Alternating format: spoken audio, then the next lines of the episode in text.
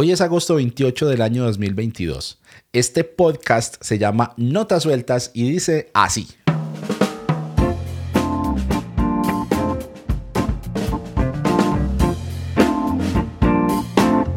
Bueno, gente, comenzó la tercera temporada de Notas Sueltas. Como ya saben y he venido anunciando hasta el cansancio, esta es la temporada que marcará el final de este podcast, lo cual significa que Notas Sueltas terminará en el episodio número 100. Y ya estoy preparando pues con bombos y platillos cómo va a ser la despedida. Muy pronto les voy a contar bien cómo va a ser este asunto. Por supuesto, vendrán otros proyectos, vendrán otros podcasts podcast, tengo ya ahí varias ideas empezando a cocinarse, otras ya empezando a rodar y ustedes saben pues que en el cancionero hacemos de todo pues lo que aparezca por ahí para hacer.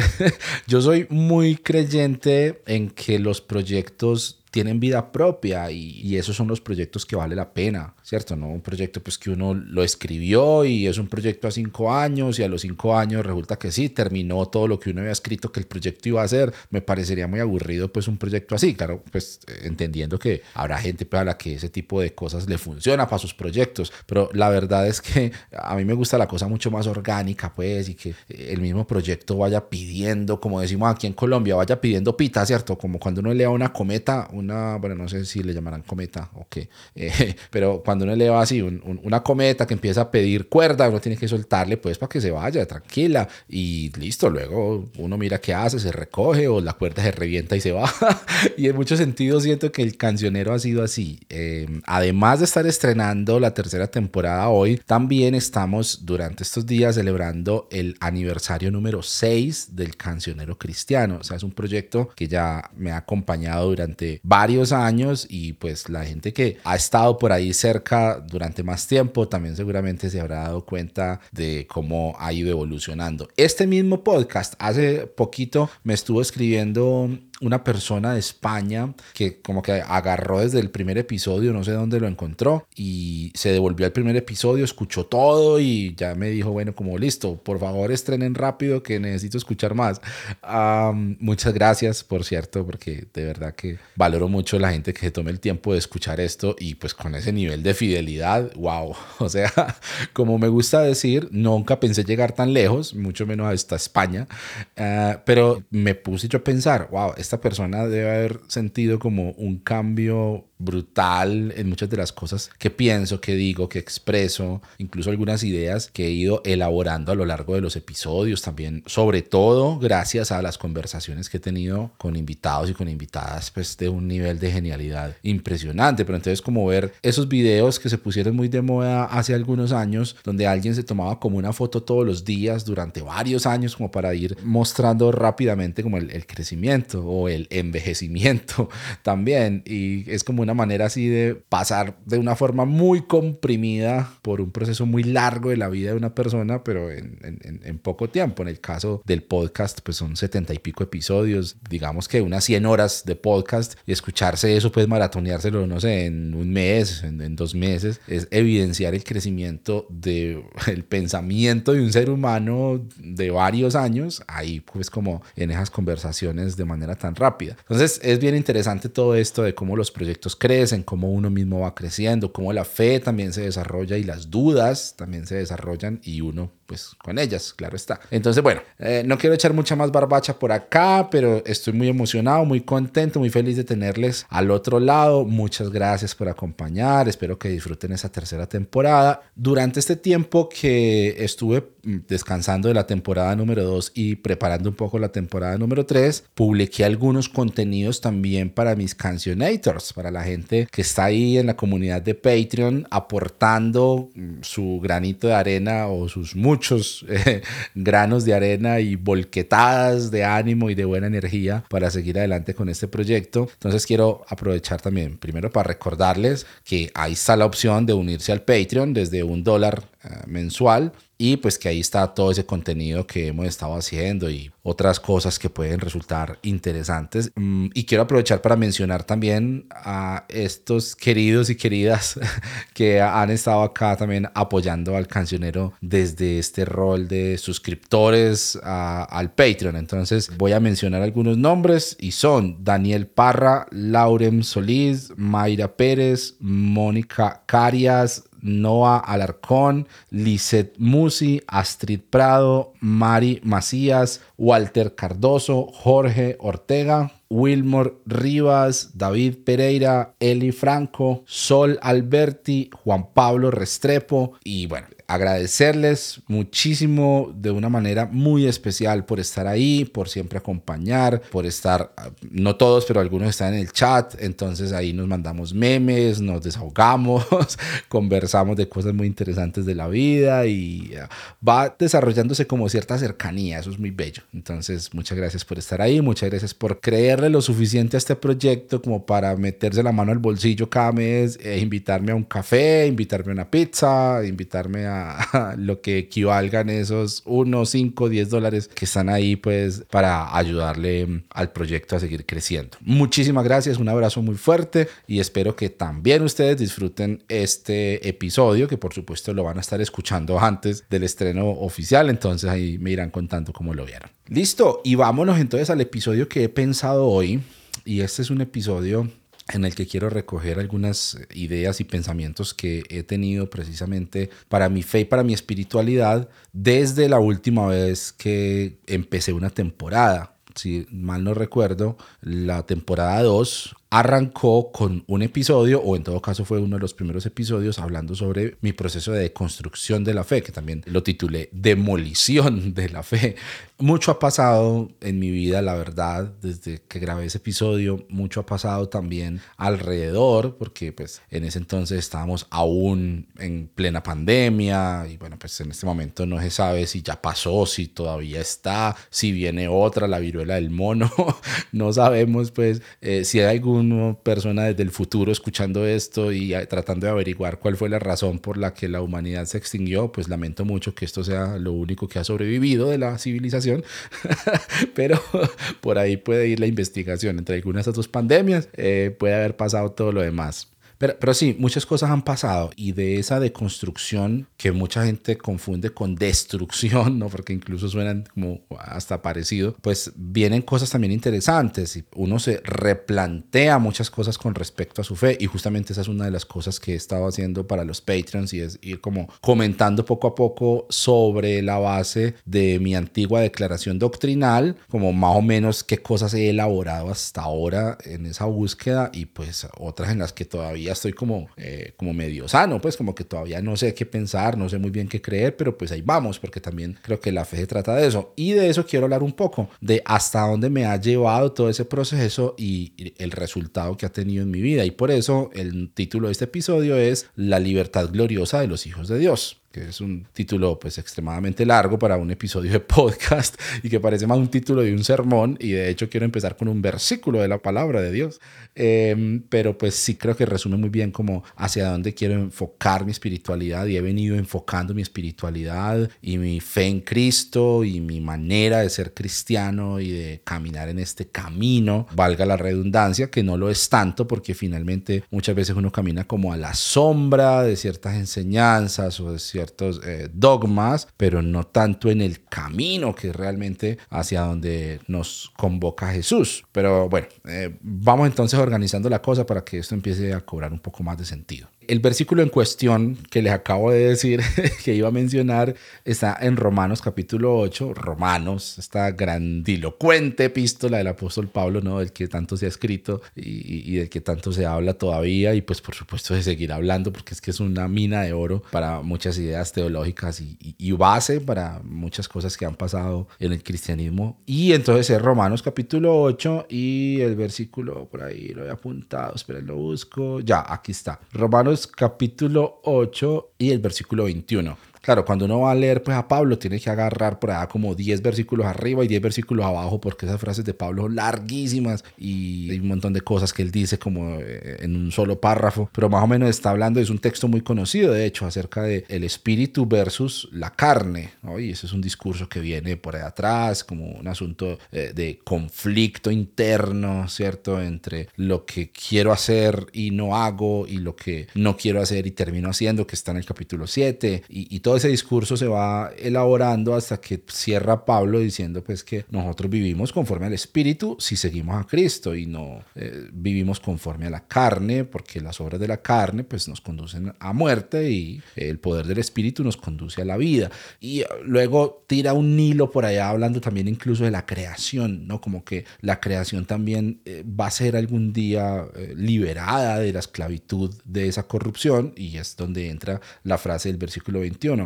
de la esclavitud de corrupción a la libertad gloriosa de los hijos de Dios. Y, esa frase me cautivó tanto, o sea, yo creo que, bueno, la epístola a los romanos la he leído muchas veces. Eh, sobre todo con una mirada pues bastante ortodoxa en mis tiempos de estudiante de la Biblia. Y luego me metí un poco pues a tratar de leer algunas alternativas acerca de cómo entender mejor a Pablo desde otros ángulos. Por ejemplo, recomiendo mucho N.T. Wright, que es un clásico, pues un autor muy mencionado pero que pues es una de muchas alternativas para encontrarse con el mensaje de la epístola a los romanos. hay muchas obras clásicas de grandes teólogos sobre la epístola a los romanos, por supuesto. Pero en todo caso, este texto me cautivó, me atrapó hace por ahí unos dos o tres meses y no se me sale de la cabeza, se convirtió como en un mantra, ¿no? Como en un, sí, es, una expresión por allá de nueva era y todo eso, sí, claro, aquí en el cancionero, donde más iban a escuchar esto, como un mantra para mi espiritualidad, la libertad gloriosa de los hijos de Dios. O sea, vivir como hijo de Dios en plena conciencia de esa filiación, de esa relación con Dios, tiene una consecuencia lógica que es la libertad gloriosa, que pertenece a los hijos de Dios, por supuesto. Y entonces ahí es donde entra una pregunta, bueno, ¿libertad de qué? ¿Libertad con respecto a qué? Bueno, en el discurso de Pablo, pues él ahí articula varias cosas, libertad del pecado, porque éramos esclavos del pecado, bueno, otra cantidad de cosas muy interesantes. Pero eh, también es muy curioso que ese discurso de Pablo desemboca en una frase muy conocida también y muy memorizada entre esos versículos como muy famosos de la Biblia y cierra toda esa idea que él trae abierta desde por ahí arriba, como desde un capítulo y medio antes, diciendo que no hay nada que nos pueda separar del amor de Dios aparece este versículo del que han hecho tantas canciones y tantas carteleras para las iglesias y tantas frases para los campamentos de jóvenes, ¿no? Ni lo alto, ni lo profundo, ni la muerte, ni lo porvenir, ni ninguna otra cosa creada, ni espada, ni aflicción, ni tribulación, ni angustia. Bueno, un montón de cosas que menciona nos podrán separar del amor de Dios en Cristo Jesús. Pone como ese contraste entre lo que es ser esclavo y ser amado, entre lo que es ser redimido, ser libre y todas esas otras cosas que uno pensaría que pueden apartarlo de la mismísima vida y sin embargo no logran apartarme del amor de Dios. De aquí ya cierro pues como mi eje de predicador para abrir entonces esta otra pestaña que es la pestaña de lo que quiero conversar eh, precisamente en este episodio. Ahora sí comienza esta tercera temporada, señoras y señores. Ahora sí empieza este episodio con una reflexión que se me levanta entonces al pensar en esto y es la narrativa del miedo. Nosotros hemos crecido, especialmente estoy pensando en los niños que fuimos niños evangélicos, ¿no? Y que compartimos historias muy parecidas con respecto a cómo aprendimos la fe a partir del miedo. Eh, una narrativa es una historia que nos contamos, es una historia que nos creemos a gran escala, ¿cierto? Que la sociedad entera acepta como realidad. Creo que ya hablé un poco de eso en la temporada pasada, pero voy a insistir con esto porque es importante tenerlo en cuenta. Aparte, uno puede jalar esa cuerda y llegar hasta los mismísimos orígenes de la filosofía, ¿no? Sócrates, Platón, Aristóteles, ahí aparece San Agustín, ahí aparece Kant, ahí aparece, bueno, y otros nombres eh, más recientes como Wittgenstein y Derrida y, bueno, otra gente que viene como tratando de descifrar dónde está el vínculo entre el lenguaje y la realidad. ¿Cierto? Entre la manera en la que nosotros comprendemos el mundo, cómo lo enunciamos, cómo lo nombramos y cómo nos apropiamos de la realidad o incluso la convertimos en realidad a partir del lenguaje, a partir de lo que hablamos, a partir de las historias que nos contamos. Y detrás de eso pues aparece el concepto de narrativa, que es un conjunto de ideas o de historias que son aceptadas y que bueno, pues nosotros decimos, sí, listo, eso es así, así funciona el mundo. Y necesitamos que eso sea verdad para que el mundo funcione, como por ejemplo la. Todos creemos que los números que vemos ahí en la cuenta bancaria, e, eso es dinero que está en alguna parte, en un banco, en una bóveda, donde sea, ¿cierto? Y uno trabaja todo un mes para que nos vuelvan a llenar la cuenta de esos numeritos y a los dos o tres días ya empiezan los numeritos a bajar. si uno es muy organizado, por ahí el 28, 29 ya está el numerito casi en ceros. Y si no es tan organizado, mucho antes, ¿no? Bueno, sí, yo, sé, yo sé lo que es eso. entonces con esos números vamos y compramos cosas y pagamos deudas y la tarjeta de crédito y pagamos el Patreon del cancionero y pagamos el mercado y la electricidad y tanqueamos el carro y bueno, todo lo que hay para comprar. Y intercambiamos esos números, pero ustedes han puesto a pensar eso dónde está, esos números, además de decirnos cuánta plata tenemos, ¿eso existe en algún lado? Porque claro, el sistema económico durante mucho tiempo estuvo respaldado por cosas eh, tangibles, reales, ¿sí? Que uno iba y decía, ah, tengo 10 pesos oro, eso significa que en algún lugar en la bóveda del Banco de la República había una cantidad de oro equivalente a este papel que yo tenía, pero eso dejó de ser así hace muchísimo tiempo. La economía actual funciona a partir de cosas más abstractas, de algo que se llaman valores, ¿no? Y bonos, y bueno, no me voy a entrar aquí sobre todo porque no sé de esto y porque uno de mis cancionators es economista y pues debe estar en este momento haciendo gestos de desaprobación respecto a lo que estoy diciendo yo para tratar de explicar algo que no sé. Pero en todo caso, si nos fuéramos todos mañana por la mañana para el banco a sacar la plata que cada uno tiene, esa plata no está, esa plata no alcanza para todo el mundo. O sea, lo que realmente hay en cuanto a dinero físico es una cosa y lo que está por allá moviéndose en el mercado es otra. Eso existe en nuestra imaginación y necesitamos que sea así para que las cosas funcionen, porque si no, pues la economía colapsaría. ¿sí? Y de hecho, es posible que colapse. No quiero que cunda el pánico, por favor, pero quiero aprovechar esta tribuna para advertirles. Lo escucharon primero en el cancionero cristiano. Bueno, volvamos entonces a la idea de crecer aprendiendo la fe a partir del miedo, porque entonces a nosotros nos enseñaron que Dios nos estaba vigilando todo el tiempo y Dios nos va a castigar o nos va a premiar, pero por supuesto pues ninguno de nosotros es merecedor del premio de Dios, más fácilmente somos merecedores de su castigo, entonces aprendimos la cancioncita esta de cuidado tus ojitos al mirar Cuidado tus ojitos al mirar. Una canción de Manuel Bonilla muy linda para enseñarle a los niños. Porque Dios arriba está y Él todo mirará. Cuidado tus ojitos al mirar. Hmm, ay, ay. Dios te está vigilando. Y es una manera pues de uno enseñarle a los niños a no hacer cosas malas. Cuidado porque Dios te castiga, Dios está mirando y algún día vas a tener que pagar por todo eso que tú estás haciendo. Yo no sé si eso es la manera más efectiva de enseñarle a un niño, pero pues tal vez alguien pudo haberme explicado como, mira, es bueno que bases tus relaciones y tus interacciones con la gente en la verdad. Entonces, no mientas, no digas mentiras. Es mejor que asumas las consecuencias de lo que hiciste, si hiciste algo malo, en lugar de que ahora te escondas, te salgas con la tuya, pero pues entonces vas a seguir escondiéndote siempre. ¿sí? Además, es importante la confianza. Si tú eres capaz de reconocer un error, algo malo que hiciste, así te dé vergüenza, así te dé temor decirlo, estás construyendo confianza para más adelante y la confianza es más valiosa que cualquier otra cosa. Ese tipo de narrativa es muy diferente a la narrativa de cuidado con las mentiras porque Dios te castiga. A Dios no le gustan las mentiras, ¿verdad que no? Ok, entonces me tienes que decir la verdad porque soy tu papá y si no, Dios te va a hacer algo malo. Y así, muchos otros traumas tenemos, ¿no? Programas de televisión que son del diablo, todo eso que venía por allá como de Japón, Caballeros del Zodiaco, Supercampeones, Dragon Ball, Pokémon, todo eso era satánico y escuchamos a predicadores en videos de VHS explicando por qué Satanás se apoderaba de las personas que escuchaban música eh, satánica, los mensajes subliminales música de Shakira, estos programas de televisión, videojuegos, juegos de rol, calabozos y dragones, bueno, eh, prácticamente todo es del diablo, ¿no? Todo eso es del diablo, los programas son del diablo, la música es del diablo, esa parte de tu cuerpo no te la toques, eso también es del diablo.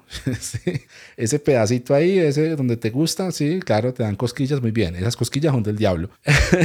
y, y aprendimos eh, todo eso, hasta nuestra vida sexual, hasta nuestro desarrollo como seres sexuales, la aprendimos a partir del temor, a partir del miedo, de la culpa, de la vergüenza. Una narrativa terrible que todavía en muchos sentidos nos acompaña. Y, y póngale cuidado a lo siguiente, también nos enseñaron a tenerle miedo a los diferentes.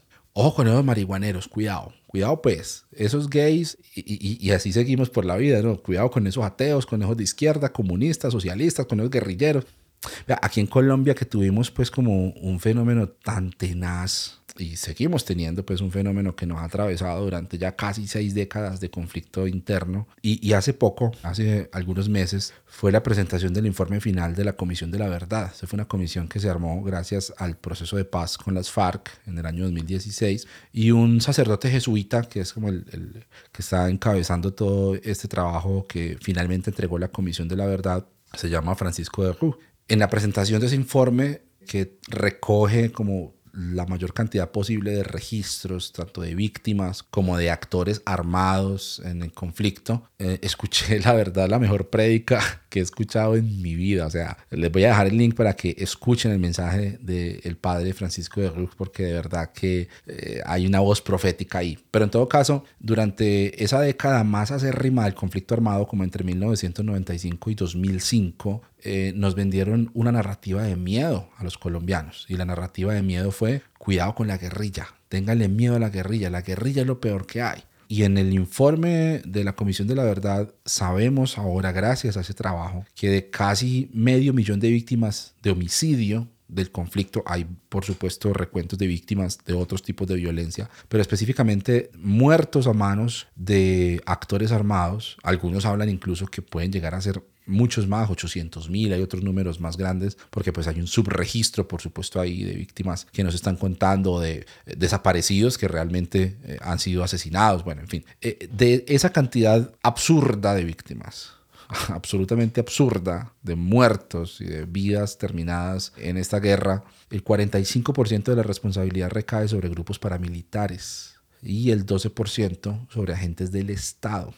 O sea, la mayoría de esas víctimas no murieron a manos de la guerrilla. La guerrilla es responsable de muchísimas muertes, del 27%. Pero contra esa narrativa de la guerrilla lo peor, inclusive los que son de Colombia y están escuchando esto, comprenden mejor en ciertas dimensiones esta idea de cómo incluso se justificó la existencia de grupos paramilitares porque era un mal necesario para poder acabar con la guerrilla. Y se han justificado muchas cosas que han sucedido en este país con tal de que acabaran con la guerrilla. Y no acabaron con la guerrilla, porque la guerrilla pues tuvieron que sentarse, hacer un acuerdo de paz y firmar un acuerdo de paz, porque no, no, militarmente no, no, no, no había manera de acabarlos. 57% de los muertos en esta guerra fueron asesinados a manos de gente que no eran guerrilleros.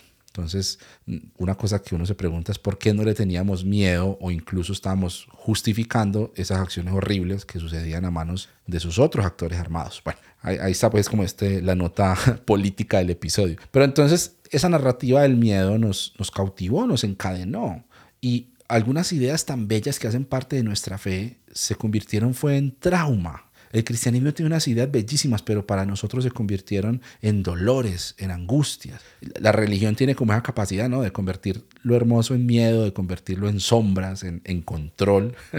¿no? Entonces, claro, una cosa tan linda que aparece en la Biblia como siempre estaré contigo, esta, esta expresión, esta idea de Dios diciendo que siempre va a estar ahí, nos lo hicieron entender como un sistema de vigilancia personalizada 24/7, ¿no? Un dron del Espíritu Santo, no un don, sino un dron del Espíritu Santo detrás de nosotros y Dios ahí tomando nota de todas nuestras cagadas que iban a ser proyectadas luego en pantalla gigante en Full HD delante de toda nuestra familia y amigos en el día del juicio. Eh, Bueno, yo les ofrezco disculpas de antemano para los que van a tener que presenciar eso en el Gran Trono Blanco, pues que pues además de tener que ver mi vida, que es terriblemente aburrida, pues van a tener que ver una película en Full HD de cine colombiano y no sé qué es peor que eso, pero em, la canción que canté ahorita, esa canción yo la cantaba desde niño. Yo creo que todavía mucha gente que está escuchando esto seguramente podrá decir, wow, sí, yo tenía ese miedo. Aún muchas personas cargamos muchos de esos miedos todavía gracias a lo que la religión impone a partir del miedo. La idea más esperanzadora del cristianismo, a mí no se me ocurre una idea más bella de la religión cristiana que la idea de volver a encontrarnos con Jesús o encontrarnos con Jesús porque Él va a regresar. Y eso es otra fuente de pánico para mucha gente y yo crecí con eso como una idea que me daba miedo. ¿Cuántas veces llegamos a la casa, la encontramos sola porque el papá no estaba, la mamá se fue, salió a hacer una vuelta, no sé qué, dejó algo en la estufa, la luz prendida, el televisor prendido, vino el Señor, vino el Señor, el rapto, sonaron las trompetas, huid a los montes. Caed sobre nosotros y cubridnos de la ira del Cordero. no, nos quedamos del rapto. Eh, yo sé, voy a darles 15 segundos para que se repongan de este trauma desbloqueado y para que sigamos adelante. Vean.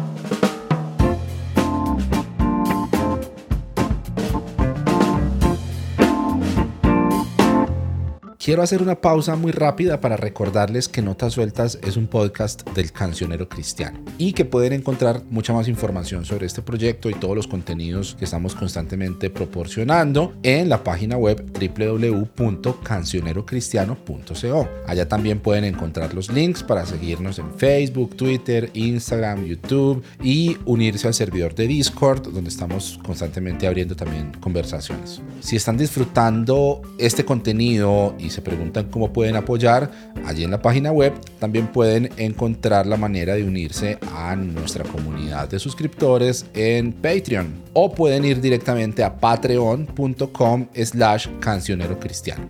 Con una pequeñita suscripción mensual pueden acceder a contenido exclusivo y también a estreno adelantado de todo el contenido que estamos publicando tanto en podcast como en YouTube y otros beneficios que pueden conocer yendo a la página. Compartir, darle me gusta, dejar comentarios o reseñas en plataformas, calificar con las estrellitas si están escuchando en Spotify o dejar un pequeño comentario en Apple Podcasts. Todas esas son cosas muy sencillas que también pueden hacer para ayudar a que este contenido tenga mucha más visibilidad y que le llegue a más gente. O si directamente quieren compartirlo a un amigo, a alguien de su antigua iglesia, a su antiguo pastor, lo que sea, nos puede servir mucho para que más gente pueda conocer este proyecto. Este espacio siempre está abierto a la conversación, siempre está abierto a las preguntas, siempre está abierto por supuesto a la contradicción. Escríbanme info es el correo electrónico o a través de las plataformas de redes sociales y bueno, ahí podemos seguir conversando. Gracias por escuchar este episodio y continuemos.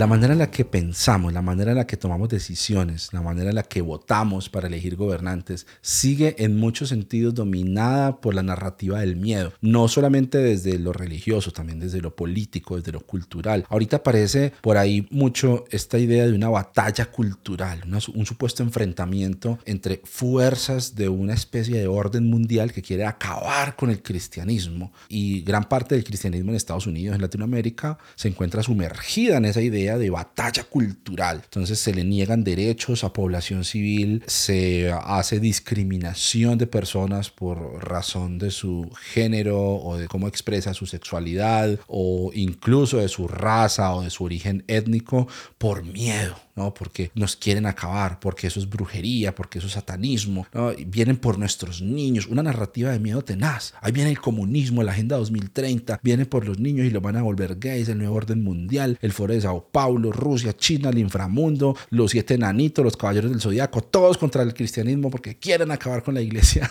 Y, y bueno, pues eh, no sé, invitaría también a evaluar no solamente la veracidad y las fuentes de estas afirmaciones, sino también la intención, porque que mantener a la gente controlada con miedo es un muy buen negocio. Piénsenlo.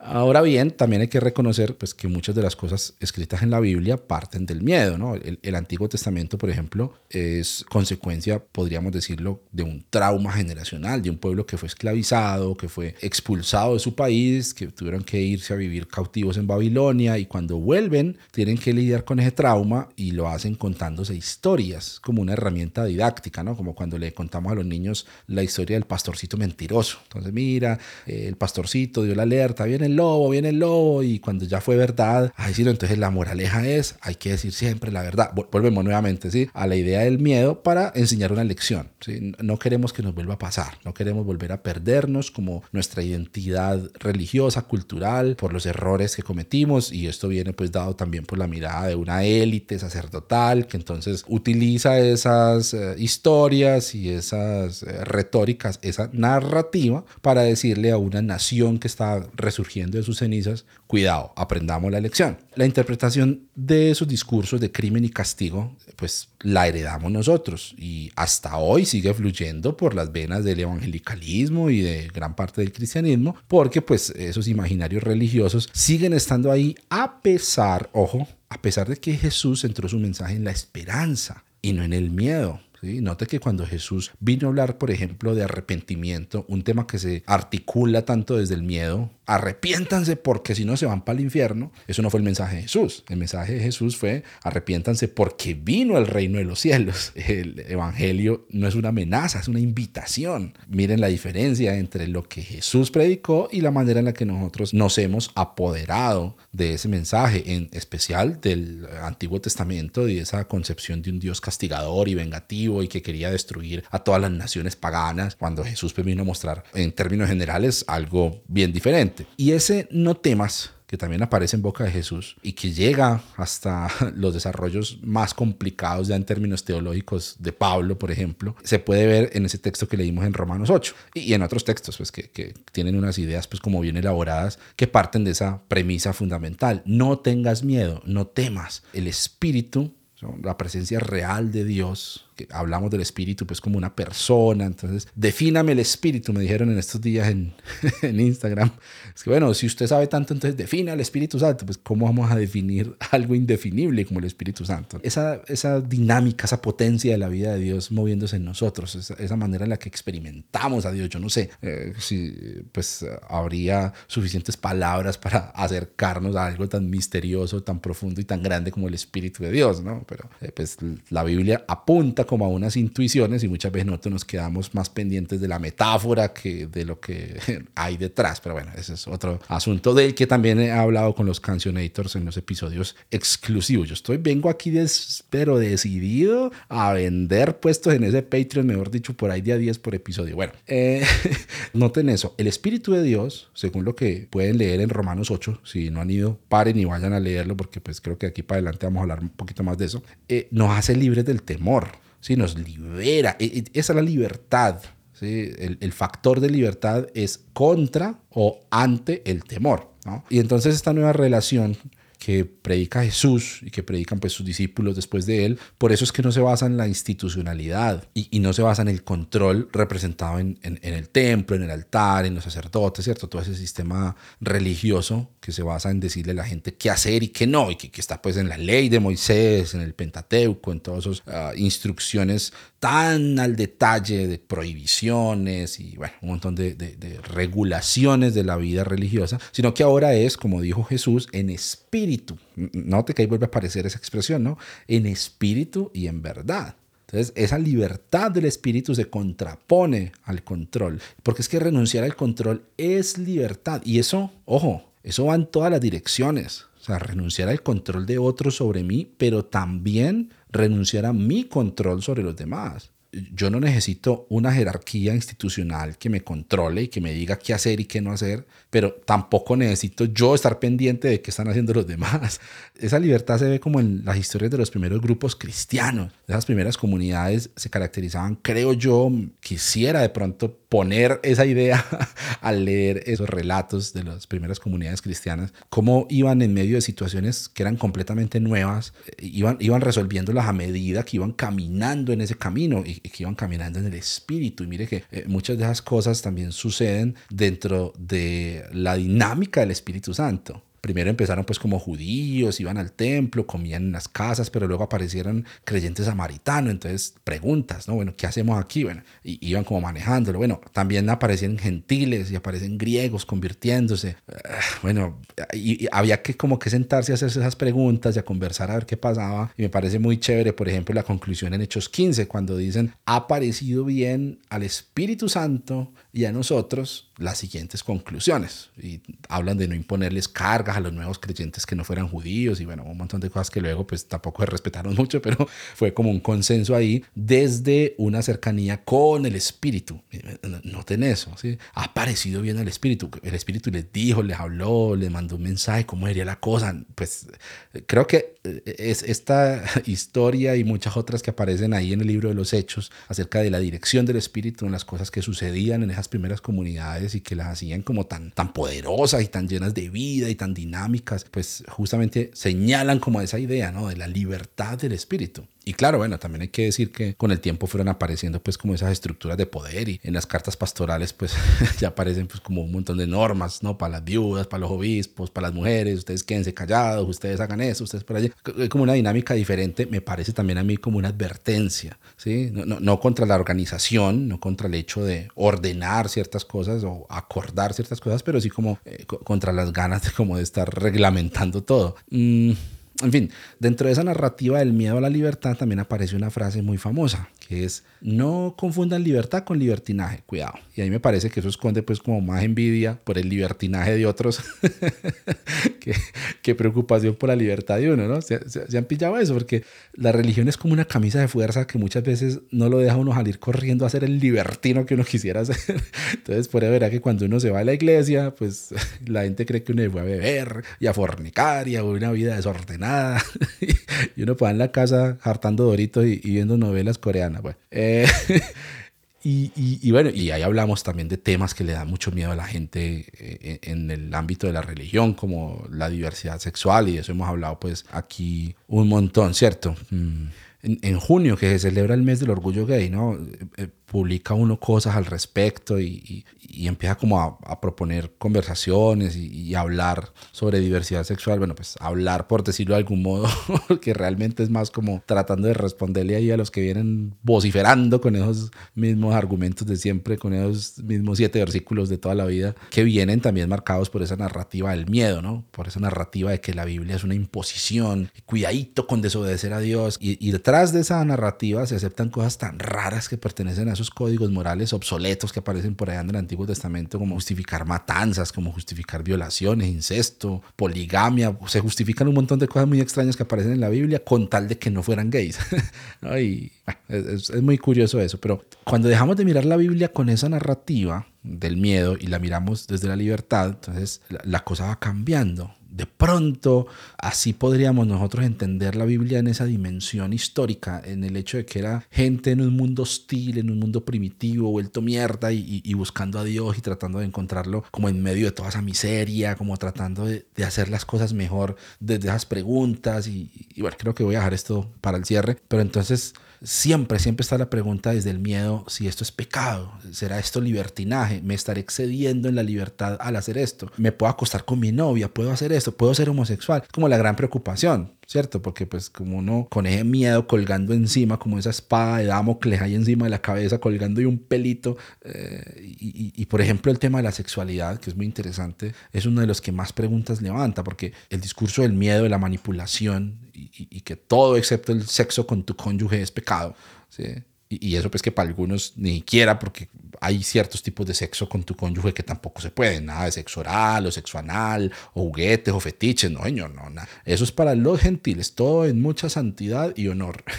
no, pero, pero pillen los huecos que esto deja, el tema de la sexualidad que es un área de la vida de una persona en la que pues uno debe, como en cualquier otra área, madurar, crecer, explorar, recibir consejos, por supuesto, y obviamente equivocarse como en cualquier otra cosa. Pero el problema con estar pensando en términos de si puedo o no puedo, si, peco no peco, es que eso no le da espacio al crecimiento, ¿no? A, trabajar en mí como persona, porque a toda hora estoy como en modo supervivencia, huyendo del aire de Dios y de las garras de la carne. Entonces, si a mí en lugar de decirme que no me acueste con ninguna muchacha, como adolescente vienen y me dicen que es importante cultivarme como persona, que es importante aprender a desarrollar relaciones afectivas y maneras de expresar cariño por otras personas y afecto y de formar intimidad, eh, ¿cierto? El sexo y el aspecto físico es una de muchas áreas que involucran ese cariño y ese afecto y esa intimidad, pero no es lo único. De pronto así puede uno irse mejor preparado para la vida y para pensar en una relación de largo plazo, estable y duradera. Y por supuesto, pues habrá fallas, errores equivocaciones, pero voy en un camino de aprendizaje, no en un camino de amenaza, pues de que va a quedar inválido porque me va a atropellar un bus porque estoy desobedeciendo a Dios.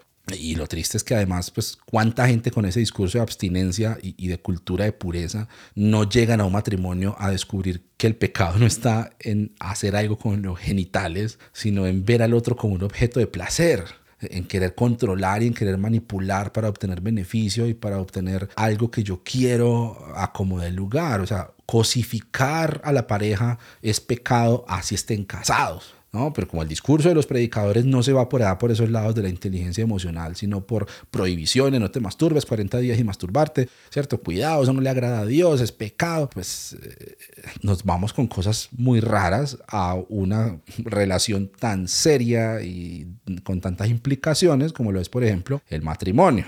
Entonces, matrimonios por eh, legalizar el polvo, por no caer en fornicación, eso es lo que hemos visto por montones y cuánto sufrimiento ha pasado por no enfocarse en una construcción positiva de la persona, sino en el miedo, la amenaza y la narrativa del temor.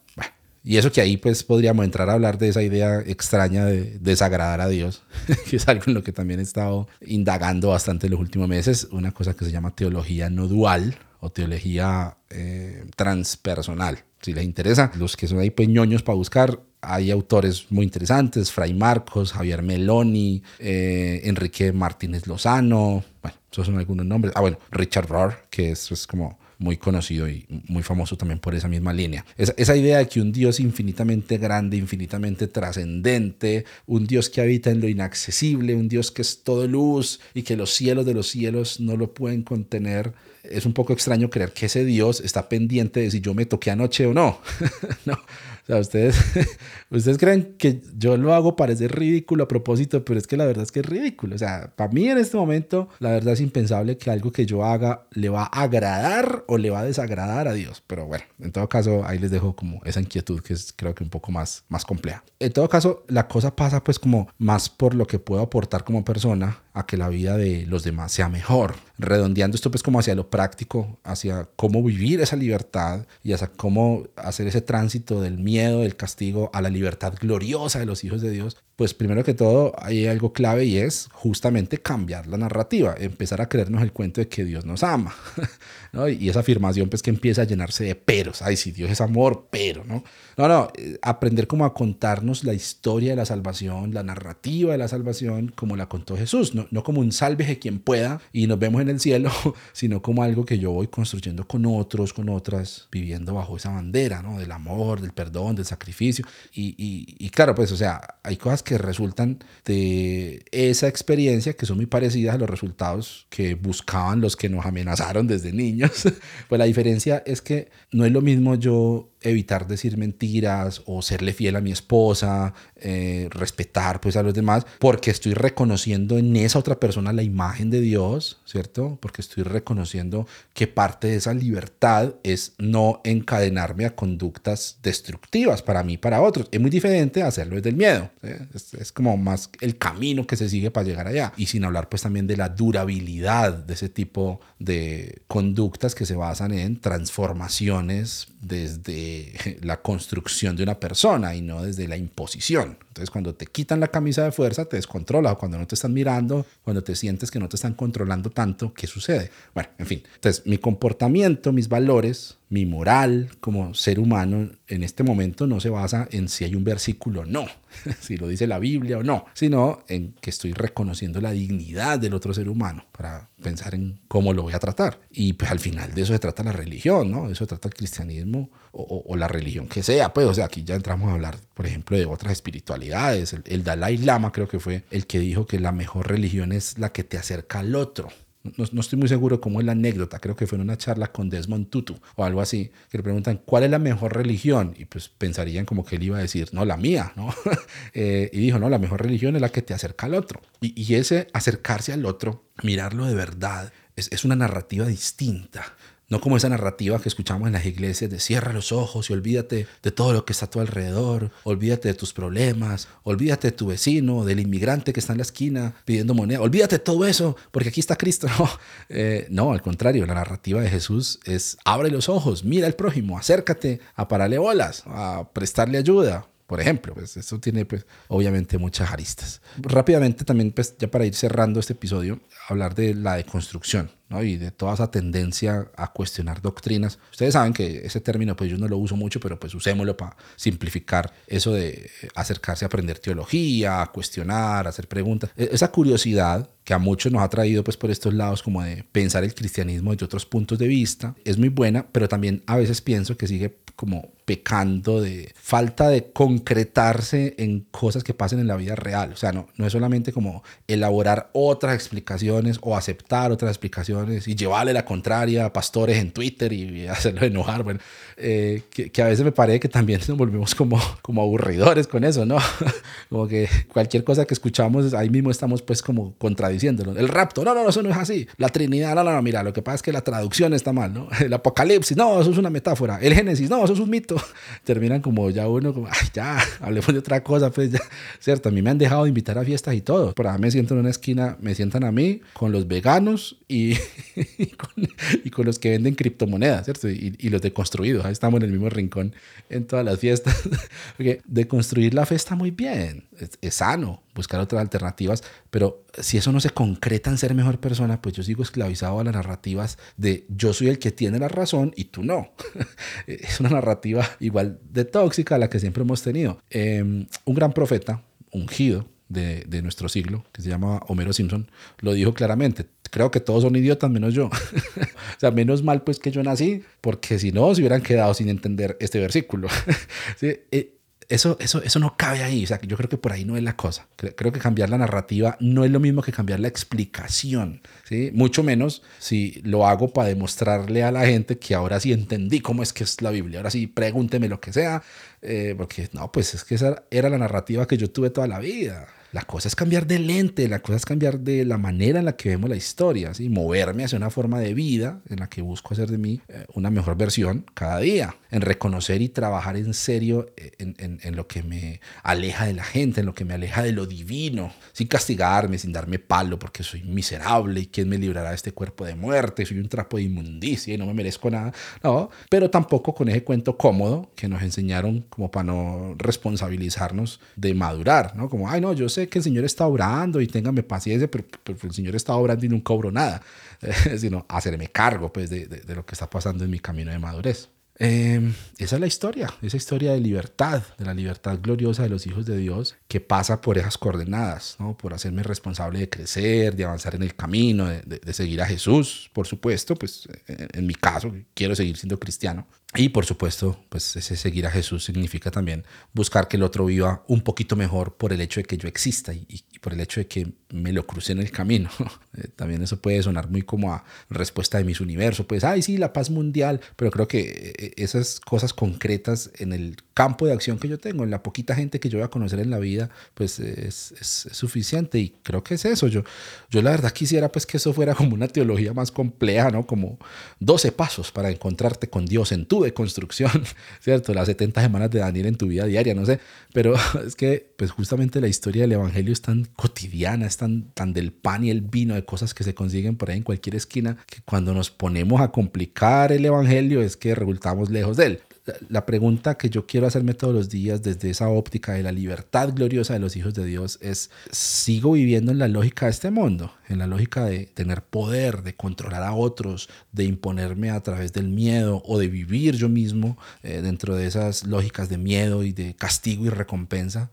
O por el contrario, la lógica del reino de Dios, de seguir a Jesús, de esa narrativa de amor, de libertad, de servir sin buscar ser el mayor y sobre todo pues de de encontrarme con lo que hay de Dios, con esa chispa divina que hay en lo que me rodea, en todo lo que Dios hizo, lo que hay a mi alrededor y por supuesto en las demás personas.